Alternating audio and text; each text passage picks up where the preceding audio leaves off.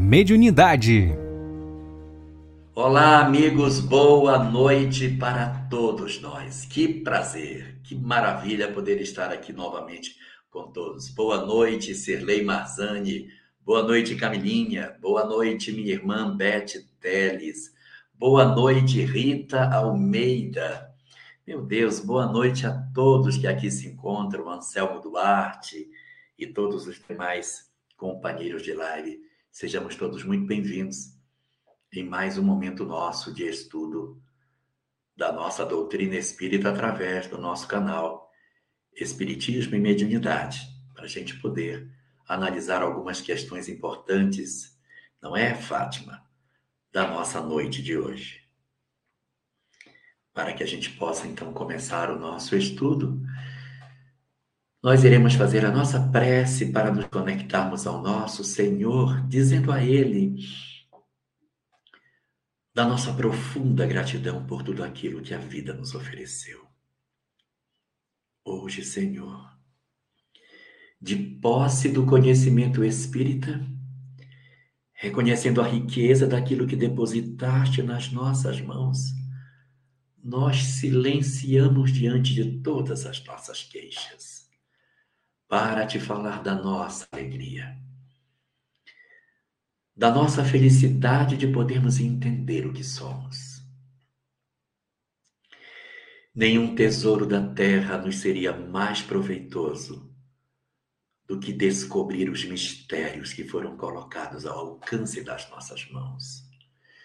Por isso, Senhor da vida, recebe a nossa profunda gratidão porque silenciamos os nossos lábios em te pedir qualquer coisa diante de tanto, tanto que tu já nos entregaste. Obrigado, Senhor. Abençoa nosso estudo e nos protege, Senhor. A mediunidade é um canal extraordinário do qual Allan Kardec se serviu durante todo o período da codificação kardeciana analisando os fenômenos espirituais e compondo com isso um acervo de verdades que estão registradas em suas obras, oferecendo a todos nós uma leitura maravilhosa do que seja a vida. Por esse motivo, nós, na verdade, contemplamos a mediunidade de uma maneira muito diferente, porque a partir do momento em que a gente lê essa, mediunidade, Marlene Rosa, pela ótica que o Espiritismo nos oferece, ela parece muito diferente de tudo aquilo que a gente teve a chance de conhecer. É aí, no conhecimento que o Espiritismo nos dá, que essa mediunidade, ela, ela como que se abre para uma, uma compreensão bem mais interessante do que seja a vida. É, é muito fantástico nós podermos ver como que a mediunidade auxiliou com que Allan Kardec compusesse todo esse arcabouço de conhecimento que nós conhecemos sob o nome de doutrina espírita. Mas há uma curiosidade nessa questão da mediunidade, sabe? Há um aspecto bem curioso com relação a isso. Porque, assim, um, o Livro dos Espíritos, que é a primeira das obras que Allan Kardec trouxe para nós é uma obra fantástica, composta exatamente em cima de fenômenos mediúnicos, ou seja, é uma obra aonde o conteúdo dela é um conteúdo oferecido pelos espíritos, não é uma obra que você diga, ah, é uma obra resultante de uma série de interpretações. Não, as perguntas são feitas e as respostas oferecidas são colocadas na obra, a gente tendo uma proximidade muito grande com o pensamento dos espíritos. E isso é espetacular. Isso é espetacular. Mas é, a discussão sobre como é que essa coisa acontece, como é que de fato é, se dava essa comunicação, a gente não, não consegue ver no livro dos Espíritos. Não consegue ver. Por isso, o livro dos médiuns, um livro que vem ser a continuidade do livro dos espíritos, minha queridíssima Cidinha Mota. Boa noite para você, Cidinha. Muito bom. Então, no livro dos médiuns, que é como se fosse a continuação de O Livro dos Espíritos, como o próprio Allan Kardec coloca, e também chama como sendo um manual para os guias e evocadores. Então, ele vai né, colocar para nós uma. É um guia para os evocadores, ou chamado Livro dos Médiuns. Essa obra é uma obra muito interessante para todos nós, pelos ensinamentos que ela nos traz. É fantástico que ela nos oferece. Porque ela nos mostra os tipos de mediunidade, mecanismo, como que deve fazer, como deve fazer. Mas fica faltando uma coisa. A gente não vê a coisa. Embora o livro dos, dos médios se apresente como sendo um guia prático, ele traz muita dica de como é que funciona no final do livro tem até umas dissertações espíritas, mediúnicas, mas parece que vai faltando alguma coisa. E aí Allan Kardec compõe uma terceira obra, cheia de mediunidade também, chamada O Evangelho segundo o Espiritismo, mais conhecido em todas as suas obras, aonde ele vai mostrar a parte moral do Espiritismo, com as instruções dos Espíritos. A mediunidade aparece aí de maneira muito forte nas instruções morais que os Espíritos nos trazem, mostrando o propósito do Espiritismo como não sendo uma simples comprovação da imortalidade da alma, mas verdadeiramente um roteiro para que o homem descubra o que fazer na terra para alcançar a felicidade espiritual. E isso é magnífico. Mas mesmo a gente tomando o livro dos Espíritos, o livro dos médiuns e o Evangelho segundo o Espiritismo, parece que ainda fica faltando uma parte. Parece que um, uma porção desse conhecimento sobre a mediunidade ainda não, não teria sido entregue para nós. É como se Kardec tivesse abordado esse tema por diversos flancos, mas ainda tivesse coisas que não tivessem ainda sido entregues para a humanidade. E isso vai acontecer na quarta das suas obras, O Céu e o Inferno. Uma obra fantástica, particularmente das cinco obras mais importantes de Kardec, é a que eu mais gosto. Foi a única obra espírita até hoje que eu, quando li, terminei e disse: é fantástico, eu vou ler de novo. E aí eu li de novo. E quando eu terminei, eu disse: mas é incrível, eu vou ler de novo. Aí eu li de novo. Eu li esse livro três vezes. Eu li, parei, voltei do começo, li, depois eu voltei. No... Porque ela foi uma obra muito diferente das outras. Eu tinha na época uns 18 anos, 17 para 18 anos, quando eu li o livro dos Espíritos pela primeira vez. Tinha chegado na casa espírita e o primeiro livro que li foi Paulo Estevam, o segundo livro que li foi Cartas e Crônicas do Irmão X e o terceiro foi o Livro dos Espíritos. E aí peguei a sequência: Espíritos, Livro dos Médios, Evangelho, Céu e Inferno e a Gênese. E eu vinha lendo o livro dos Espíritos, terminei de ler, peguei o, o livro dos Médiuns, eu li, peguei o Evangelho, li. Mas quando eu me debrucei nas páginas do livro Céu e Inferno,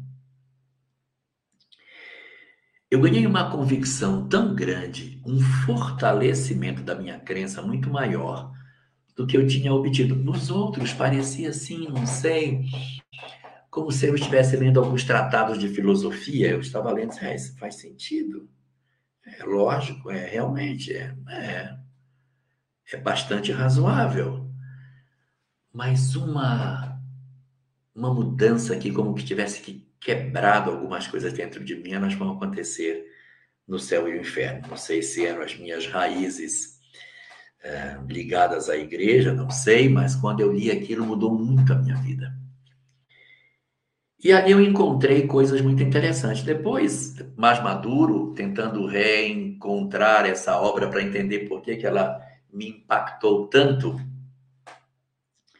o que me impactou na obra foi exatamente a segunda parte, chamadas Comunicações Espíritas.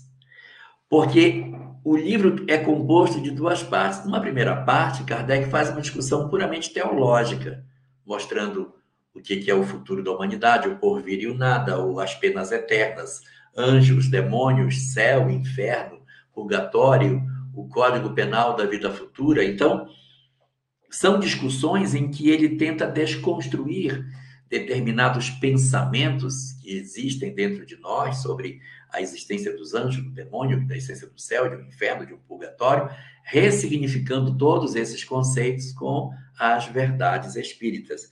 E eu achei aquilo fascinante, impressionante, lindo. Mas quando eu voltei no futuro para tentar me aproximar de entender o que é que essa obra tinha, eram as 68 comunicações que a obra tem na segunda parte. Na segunda parte da obra, existem diversos casos, são 68 ao todo. Casos de espíritos nas mais diferentes condições espirituais, dando as suas manifestações. Espíritos felizes, espíritos em condições medianas, espíritos sofredores, espíritos suicidas, criminosos arrependidos, espíritos endurecidos, expiações terrestres. Então, são capítulos que você vai poder ver Kardec em cena. Aí é que está a grande diferença é, da mediunidade, porque em todas as outras obras ele entrega o produto pronto. É como se você chegasse no local e encontrasse uma tela pintada. A tela já está pintada. Ele te entrega, olha, essa é a tela. Nossa, é lindo isso. Aí você pega o segundo livro e ele te mostra. Meu Deus! Ah, quer dizer que é usando o pincel, a tinta, a luz aí que você vai fazer. Não, entendi. Mas ele não pinta para você o quadro. No Evangelho segundo o Espiritismo, ele te faz aprender a ver a beleza do quadro. Olha que lindo que é. Mas é só no livro O Céu e o Inferno que ele diz para você: entra no ateliê que eu vou te mostrar como é que o quadro é pintado. Como é que a gente mistura as tintas. Como que a gente vai fazendo para no final você olhar e dizer: nossa, realmente é muito bonito. Você vê as coisas acontecendo como se fosse em tempo real dentro da obra. E o que, é que tem de tão especial na, no trato da mediunidade nesse livro chamado O Céu e o Inferno? Kardec está dialogando com os espíritos e suas perguntas e suas respostas, a sequência da conversa está toda registrada no livro. Aí é que vem o diferencial. Então você vai ver Kardec conversando com entidades felizes, espíritos que ele até conheceu quando encarnados. Essas entidades aparecem para conversar com eles. E eles então conversam numa naturalidade que isso é que me encantava. O sujeito está do outro lado da vida, passou para lado de lá, e Kardec está conversando com ele. Ele está contando das coisas de maneira muito tranquila como se verdadeiramente a morte não existisse. Assisti Monsieur Sanson conversando com Kardec, Doutor Demer, Antônio Cousteau, a viúva Foulon, todos Kardec conheceu, todos eram, todos esses eram espíritos conhecidos dele. Todos esses, ao todo, no, no, no, nesse capítulo, são 18 casos, nove deles são espíritas, outros nove não. Mas aí são espíritos conhecidos dele, amigos. Tudo conversando com o doutor Demer. Doutor Demer dizendo: Olha, eu, você está precisando cuidar da saúde, eu estou vendo que você está precisando ver isso. As preocupações, os cuidados, as perguntas. Quando o Antônio Cousteau se manifesta, logo após a sua desencarnação e diz para eles que não se preocupassem com ele, não se preocupassem com o corpo, que o destino que dessem para o corpo estava bom, que ele queria que cuidassem da viúva dele, que ele era muito pobre e que gostaria que a sociedade tivesse uma atenção especial com ela. E aí você vê essa essa proximidade dos amigos, essa relação de afeto que não se esgotou com a partida para o além-túmulo. A viúva Fulon, pobre, também vendia bonecas, mas estava numa condição maravilhosa do lado de lá.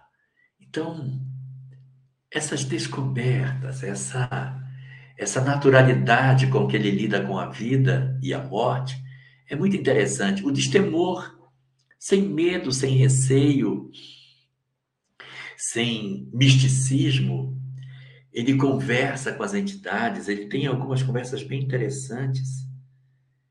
Ele conversa com um espírito em condições medianas, Joseph Bray, em que ele diz que como ele se arrepende de não ter feito todo o bem que gostaria de ter feito. Que para os homens ele foi uma pessoa correta, mas aos olhos de Deus ele não foi. Porque ele só foi um simples cumpridor dos deveres dele, ele deveria ter feito além do dever.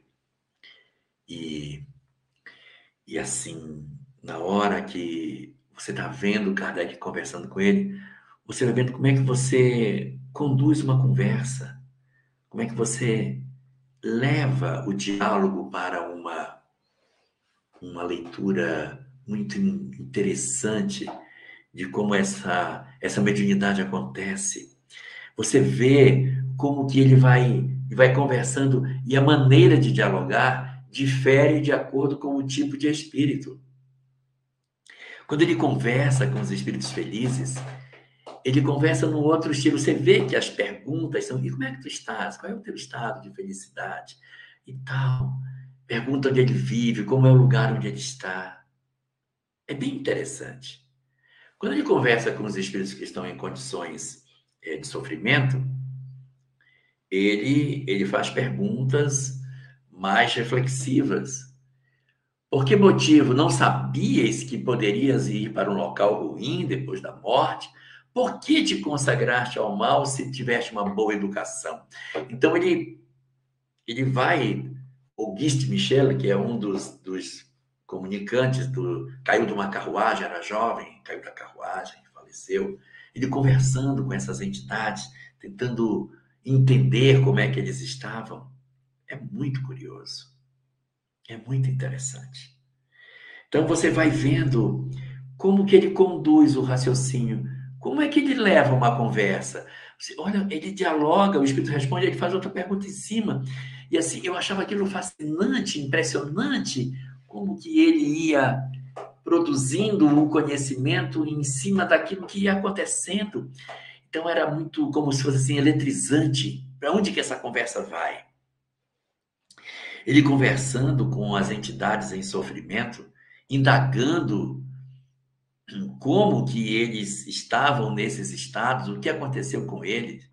Benoit, um frade sem fé, é outro, outro personagem muito interessante entre os vários que desfilam nessa segunda parte da obra. E ele destina um, um número bom de casos para tratar os suicidas. São nove casos de suicidas nove conversas com entidades em processos de sofrimento, é uma, uma circunstância bem legal. Sim, Joseph Bray é muito interessante por conta da, das circunstâncias dele ter, ter lamentado tanto as oportunidades que passaram pela mão dele, que ele deveria ter sido melhor e não foi. E dos casos de suicídio é muito curioso, porque ele vai pegar suicídios bem interessantes. Ele pega o primeiro caso de suicídio, é o, o pai e o conscrito. É a história de um rapaz que era filho único, estava tendo uma guerra, e o pai, por amor ao filho, para não deixar com que o filho fosse para a guerra, porque filho de viúva não ia para a guerra, ele se suicida para salvar o filho. É suicídio. Mas é um suicídio que, segundo diz no texto, tem atenuantes. Porque é como se fosse uma renúncia, um sacrifício para que o filho vivesse. Ele não era uma alma que queria desistir da vida.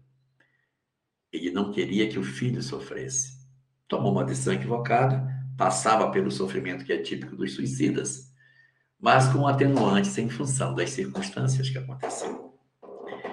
Um outro caso também, que pela mediunidade a gente vai ter a chance de conhecer, o caso de Luiz e a pespontadora de botas. Luiz namorava com uma mulher e tinha brigado com ela, ficou na porta pedindo para que ela abrisse a porta. Ela disse que não ia abrir, porque tinham brigado. E diz: Ó, oh, se você não abrir a porta, eu vou me matar. E ela diz: Então te mata, já que você quer se matar, pode se matar. Ele se mata na frente da casa dela.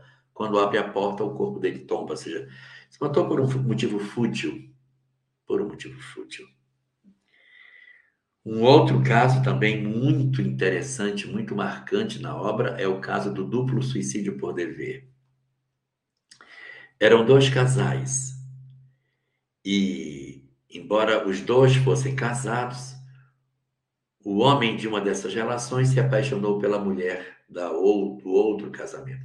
Isso nos anos do século XIX, 1800 e pouco, 1800 e aí no período de Kardec, mais ou menos. Então eles se apaixonam, mas eles eram casados. Como que eles poderiam se aproximar se eles tinham um casamento? Então eles tomam uma decisão. A decisão era, já que a gente é casado e a gente tem que ficar com pessoas que a gente não quer e a gente se ama, nós vamos nos matar para que depois da morte a gente consiga se encontrar enquanto espírito para ficar juntos. E assim eles fazem. Os dois se suicidam. E eles percebem que, é, de repente, quando se observa, eles estão do outro lado da vida e, quando se dá conta, eles estavam, na verdade, afastados um do outro, sem condição de poderem se encontrar. Então, eles que se mataram para se verem acabam se afastando de maneira muito amarga por conta disso. É um é um caso assim muito forte, porque você vê, meu Deus, tomaram uma decisão equivocada e sofreram uma consequência muito pesada da decisão que tomaram. E aí eles se comunicam e dizem: Nós vivemos, vivemos um processo de sofrimento muito grande e nós não conseguimos nos ver. Não conseguimos nos encontrar. Muito complicado. E a mediunidade vai desdobrando coisas incríveis. No capítulo que trata dos criminosos arrependidos, a mediunidade vai nos trazer vários casos de criminosos. São, se não me engano, cinco ou seis. E entre os criminosos arrependidos tem um muito interessante o fantasma de Castelno da Rie. Era um fantasma, um assassino, que quando comparecia na reunião, comparecia com uma blusa manchada de sangue, com uma faca na mão. E é interessante você ver Kardec dialogando com uma entidade endurecida, e aí ele vai, no caso aí é um criminoso arrependido, mas ele, no começo, bem, não, vou ceder, e devagar ele vai conversando, ele volta uma segunda vez, e a cada vez que volta ele vem mais manso. Aí ele chega a vir sem a faca, mas a camisa com sangue, mostrando o natural processo de evolução. E aí você vai vendo uma naturalidade no mundo espiritual, o que me fascinava muito quando eu estava lendo essa obra. Os casos, os indivíduos que a gente tem a chance de ver. Camila estava falando aí que o caso que mais impressionou ela foi o do Joseph Pré. O caso que mais me impressionou em toda a obra está no capítulo dos dos espíritos endurecidos. Uma entidade que se manifesta na reunião mediúnica que teria sido uma rainha e ela se apresenta como sendo a rainha de Ud. E a gente não conhece nenhum país com esse nome. Você rainha da França, rainha da Inglaterra, rainha da Espanha, tudo bem, mas rainha de Ude. O que é Ude? Ude é uma província do norte da Índia, num período lá atrás, onde cada pedaço, cada porção da Índia tinha um rei e uma rainha. E nesse fragmento da Índia lá atrás, essa mulher teve a possibilidade de ser uma rainha do lugar. Ela era muçulmana, inclusive. E numa dada reunião mediúnica, essa entidade se manifesta. E aí nós vemos a beleza da mediunidade se apresentando aqui. Ela se apresenta na reunião numa pose, numa altivez, numa empáfia que chega a dar medo. Ela chega na reunião e quando Kardec começa a conversar com ela, ela começa a dizer que ela é uma rainha e que as pessoas têm que ser respeitosas com ela. Ela tem ido a lugares e ela não tem sido bem respeitada, não tem respeitado a condição de rainha dela. Meu Deus! Ela sequer percebe que ela já desencarnou. Ela nem sabe que ela não é mais um corpo. Ela, ela, ela ela tem a ideia de que ela passou para o mundo espiritual, mas ela continua rainha. Ela sabe que está morta, mas ela acha que ela é uma rainha morta. E que do lado de lá ela continua rainha. Então ela diz: Eu sou rainha. Estou do lado daqui, mas eu sou rainha do mesmo jeito. Mesmo jeito que eu era na terra, passei para cá, continuo rainha, porque eu sou rainha. É impressionante assim você ver. É, essa realidade do mundo espiritual. Aí, quando eu lia isso, os conceitos que eu vinha trazendo lá no livro dos Espíritos, no livro dos Médios, iam se encaixando, as coisas iam se tecendo. Gente, então é isso mesmo. O espírito não tem noção de como ele é. Ela pensa que ela é rainha. Ela pensa que ela é o quê? Ela não se enxerga um espírito que, que encarnou numa determinada condição que acabou. Não. Ela se enxergou nascida rainha, rainha é, rainha sempre será. Ela está no mundo espiritual como rainha, num salto alto danado, muito impressionante. E Kardec vai conversando com ela. E ela vai conduzindo a, a, a reunião, a, a conversa, sempre como se ela estivesse acima dos outros. Ela se coloca numa condição muito, muito, muito maior do que os seus interlocutores. E é bacana porque você não só vê o espírito se comunicando e falando, mas você vê como é que Kardec organiza a condução da conversa. E aqui vale uma observação. No regimento, no, no Estatuto da Sociedade Parisiense de Estudos Espíritas, é dito lá que as reuniões aconteciam a cada sexta-feira, tal, e que as entidades se manifestavam, mas só o presidente da associação, da, da sociedade, é que podia interrogar os espíritos. Está lá no estatuto, viu?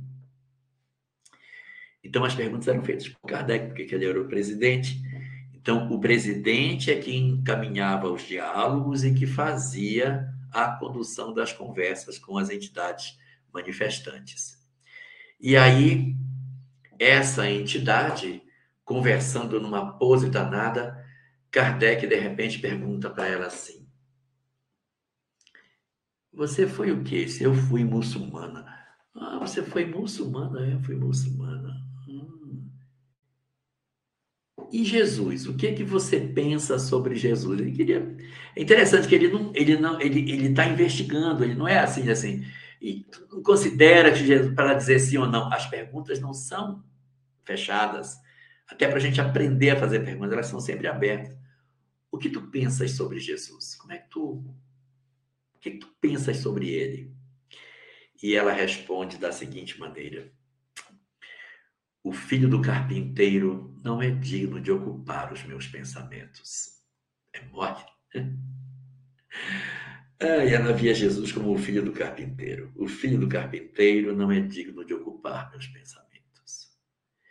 E a gente fica pensando, poxa, mas como é que esse espírito, que era um espírito, é assim, difícil, está no mundo espiritual nessa pose toda, por que não está em sofrimento? Por que, que essa alma não está padecendo? Não era para esse espírito ter caído em si, meu Deus, o que eu fiz, ai de mim, tá? Se tivesse caído, ele não estava entre os endurecidos, estava entre os espíritos sofredores. Os espíritos endurecidos eles estão numa condição tal que eles se blindam contra o sofrimento, criando uma máscara de falsa verdade para poder não fazer contato com a dor. Então, quando ela está ali se manifestando, o médium vidente enxerga ela na reunião. E ela realmente estava como rainha. Ela estava em vestes de rainha nessa comunicação. Aí a gente fica, puxa, mas veste no mundo espiritual, vestes de rainha. Com um detalhe, a roupa estava toda rasgada. Eram trapos de rainha. Ainda que ela fizesse o esforço para manter a pose, o inconsciente dela profundo sabia que ela era um ser miserável.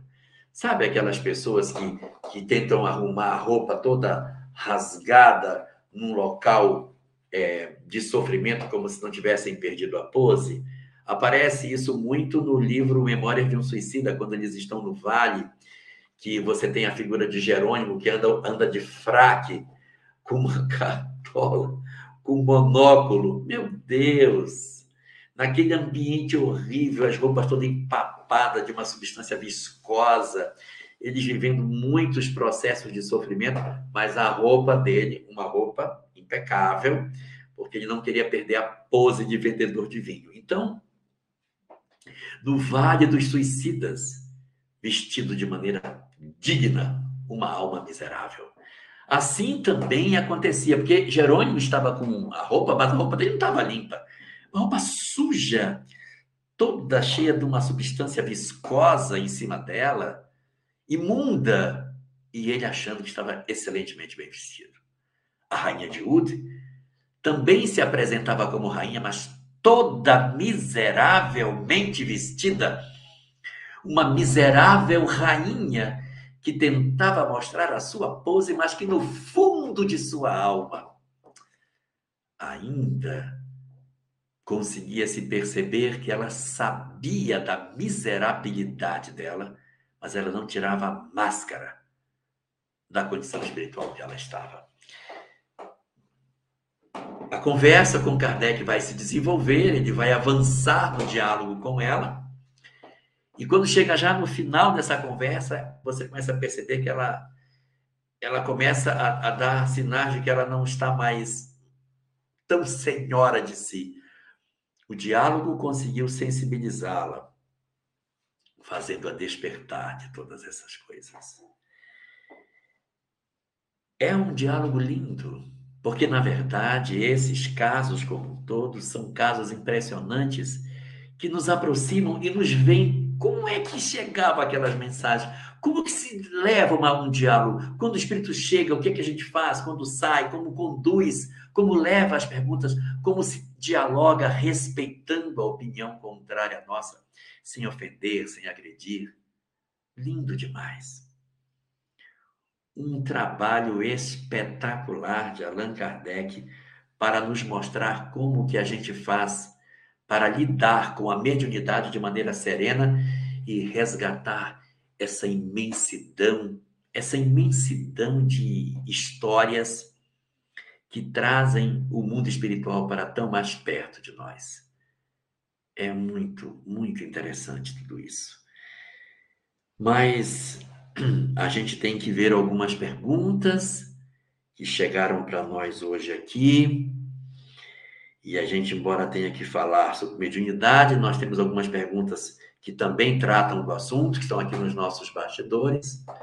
E a gente vai aproveitar para conversar sobre essas perguntas que estão aqui, para a gente poder é, avançar na nossa discussão de hoje. Cadê as nossas. Momento de interação. Perguntas e respostas.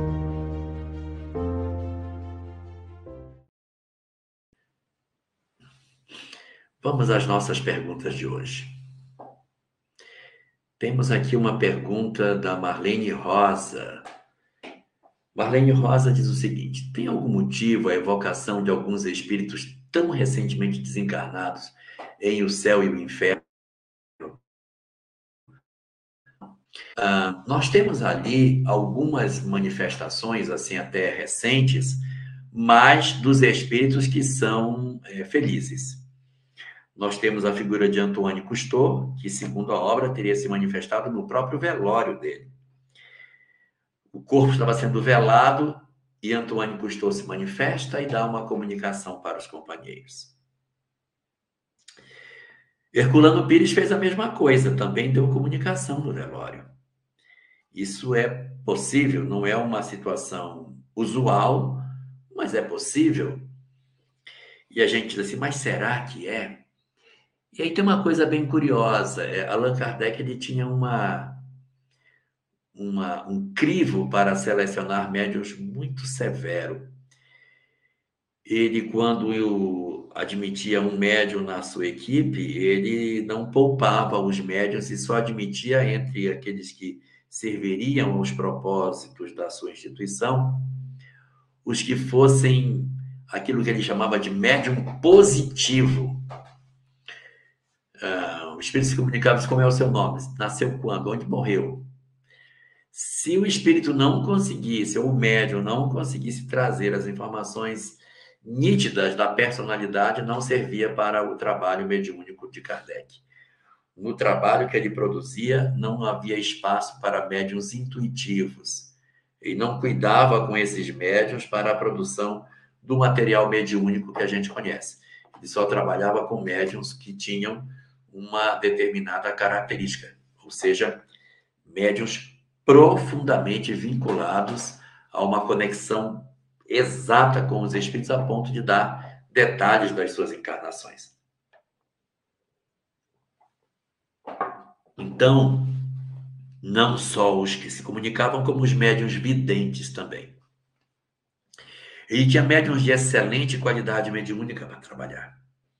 Então, quando se fala que Antônio Cousteau deu uma comunicação no velório, é porque ele tinha médios bastante seguros para fazer isso e médios videntes que também apoiavam a mesma atividade. Então, não é um caso usual, nós só temos um que dá uma comunicação no velório, que é Antônio Cousteau. Aí você tem ali Monsieur Sanson, é, Dr. Demer, que se comunicam um pouco tempo depois da sua desencarnação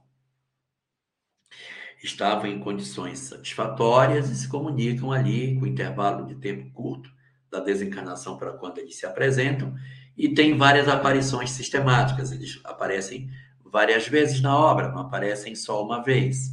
Eles se apresentam mais de uma vez.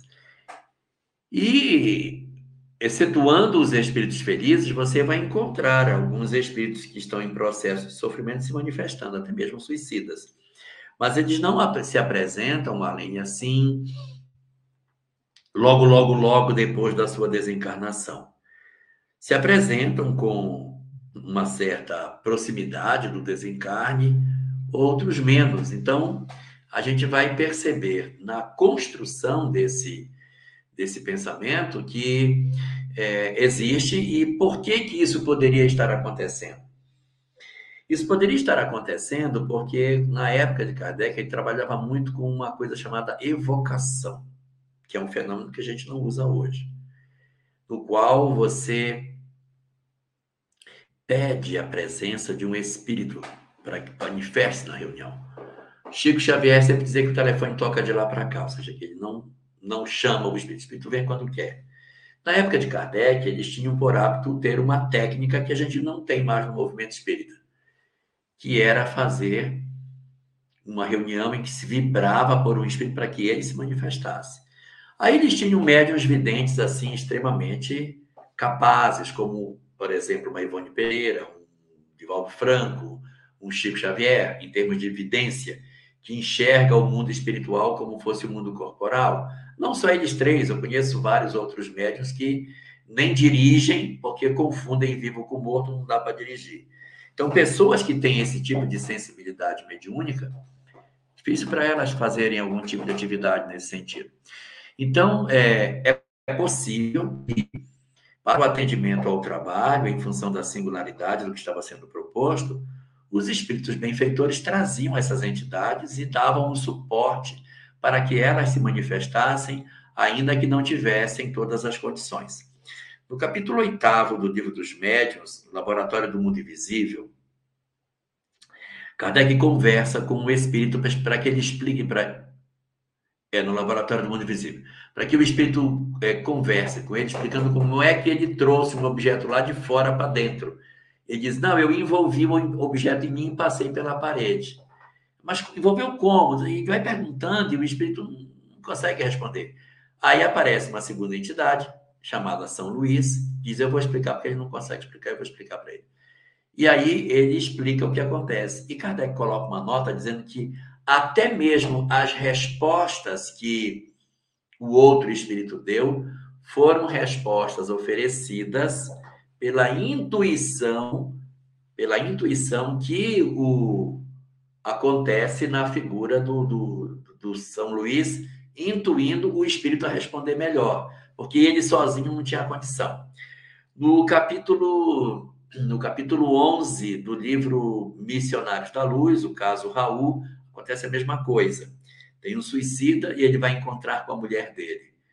Ele está muito desestruturado para conversar com ela. Já, tá, já tinha passado suicídio, não é recente. O suicídio já tinha passado tempo. Mas ele ia conversar com a mulher e estava muito mal. Então, Alexandre, que é o mentor da obra, põe a mão na cabeça dele e ele então conversa com a mulher, intuído por Alexandre. Aí conversa bem aprumadinho com a mulher dele, embora todas as condições de sofrimento que ele estivesse mas pela influência do mentor sobre ele. Então, você tem o mentor agindo no espírito que se comunica lá na, no livro dos médios, no laboratório do mundo invisível. Você tem o mentor intuindo também Raul, no livro Memórias é, Missionários da Luz. E, evidentemente, as entidades em sofrimento que foram trazidas para as reuniões com Kardec podem ter tido um aporte adicional de lucidez em função dos espíritos que portavam essas entidades para que elas pudessem trazer notícias que comporiam o arcabouço da doutrina espírita para que a gente pudesse hoje estar conversando sobre ela. Então, mais ou menos por aí a gente consegue ter uma noção de como é que essas evocações e essas manifestações se davam. Cadê nossa segunda pergunta, meu Deus? Temos uma segunda pergunta. Qual o paralelo entre a mediunidade no tempo de Kardec e os processos mediúnicos atuais? As comunicações têm o mesmo caráter instrutivo? O mesmo caráter instrutivo continua tendo. Olha a literatura espírita que a gente tem. Tira tudo que foi construído no Brasil por via mediúnica. Tira Chico, Divaldo, Ivone. E me diga se é ou não é instrutiva a mediunidade que a gente tem. É uma mediunidade maravilhosa, que ela vai servindo uma para confirmar a outra. Kardec usava a universalidade dos ensinos dos espíritos. E você vê a narrativa do mundo espiritual de Dona Ivone, olha a narrativa do mundo espiritual de, de que vem através de Chico e olha a que vem através de Divaldo, como elas são tão assemelhadas, mostrando exatamente que médiums distintos conseguem trazer as informações assemelhadas. Então, Hoje a gente ainda continua tendo muito material instrutivo, o que não quer dizer que nos próximos anos, nas próximas décadas, nós tenhamos um material tão rico e tão robusto como esse que nós temos hoje. Dona Cecília Rocha dizia que talvez nós precisemos de um século à frente para que a gente consiga ler e se apropriar do conhecimento que Chico Xavier deixou. Então, veja, isso é o que Chico deixou. Agora, soma o que Divaldo deixou e o que a magnífica Dona Ivone deixou. Esse material espetacular para as nossas vidas. Cadê a nossa próxima pergunta?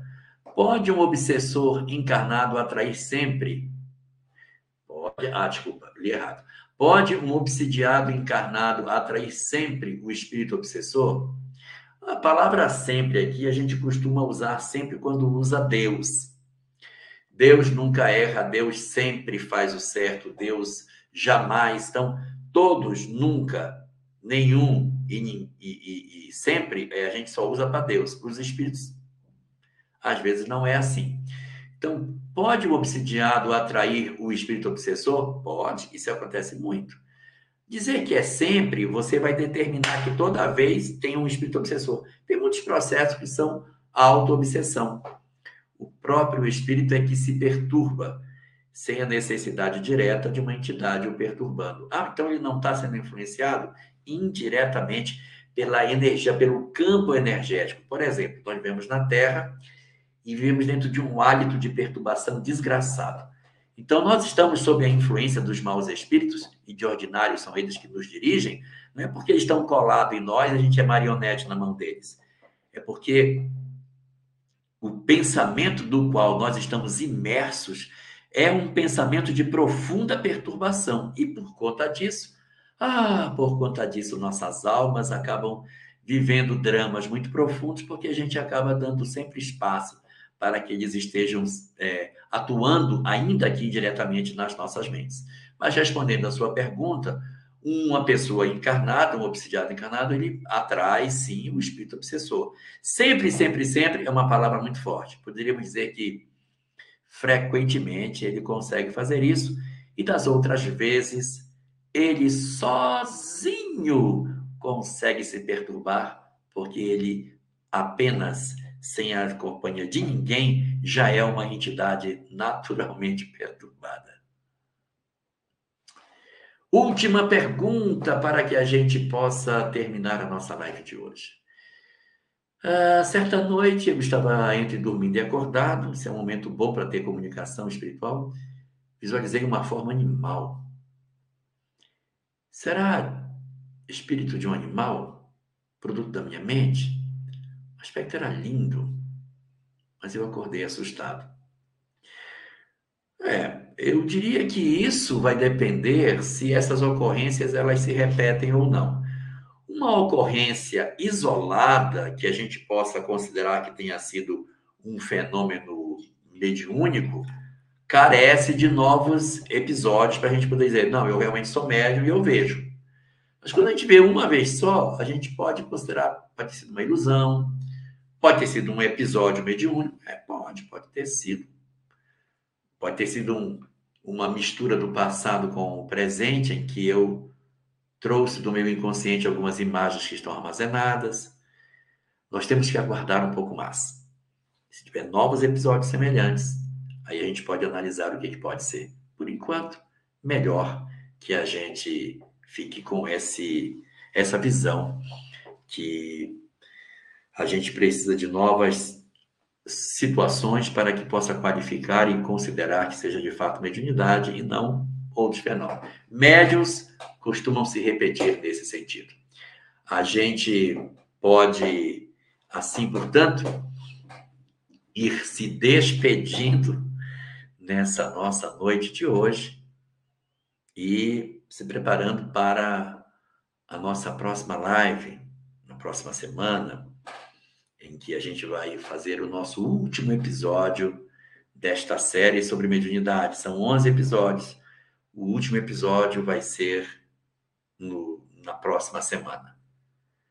Essa série, ela acaba na próxima semana, mas esse horário, ele vai se transformar em um outro estudo. Nós estaremos utilizando esse mesmo horário a partir da outra terça-feira, outra segunda-feira, para fazer aqui um estudo sequenciado de O Livro dos Espíritos, parando, seguindo de onde foi parado o estudo que o canal estava fazendo. Vamos começar na questão 522 de O Livro dos Espíritos e vamos até o final da obra. Sabe lá Deus quanto tempo a gente vai precisar. Mas as perguntas anteriores, elas foram tratadas dentro do canal.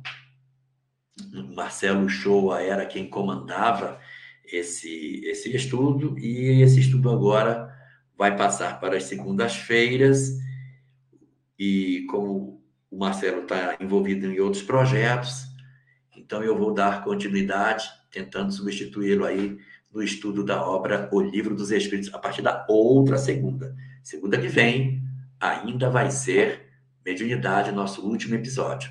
Aí vem o Livro dos Espíritos. Valeu, gente.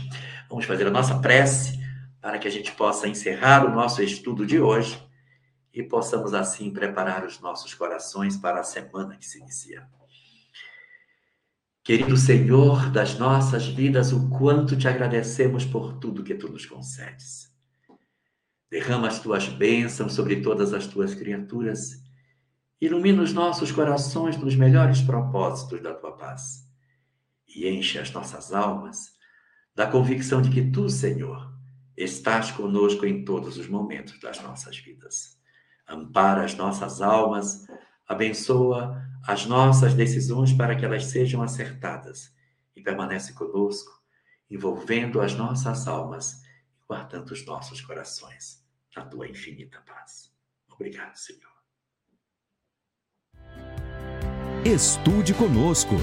Faça parte da família Espiritismo e Mediunidade. Em Lives TV.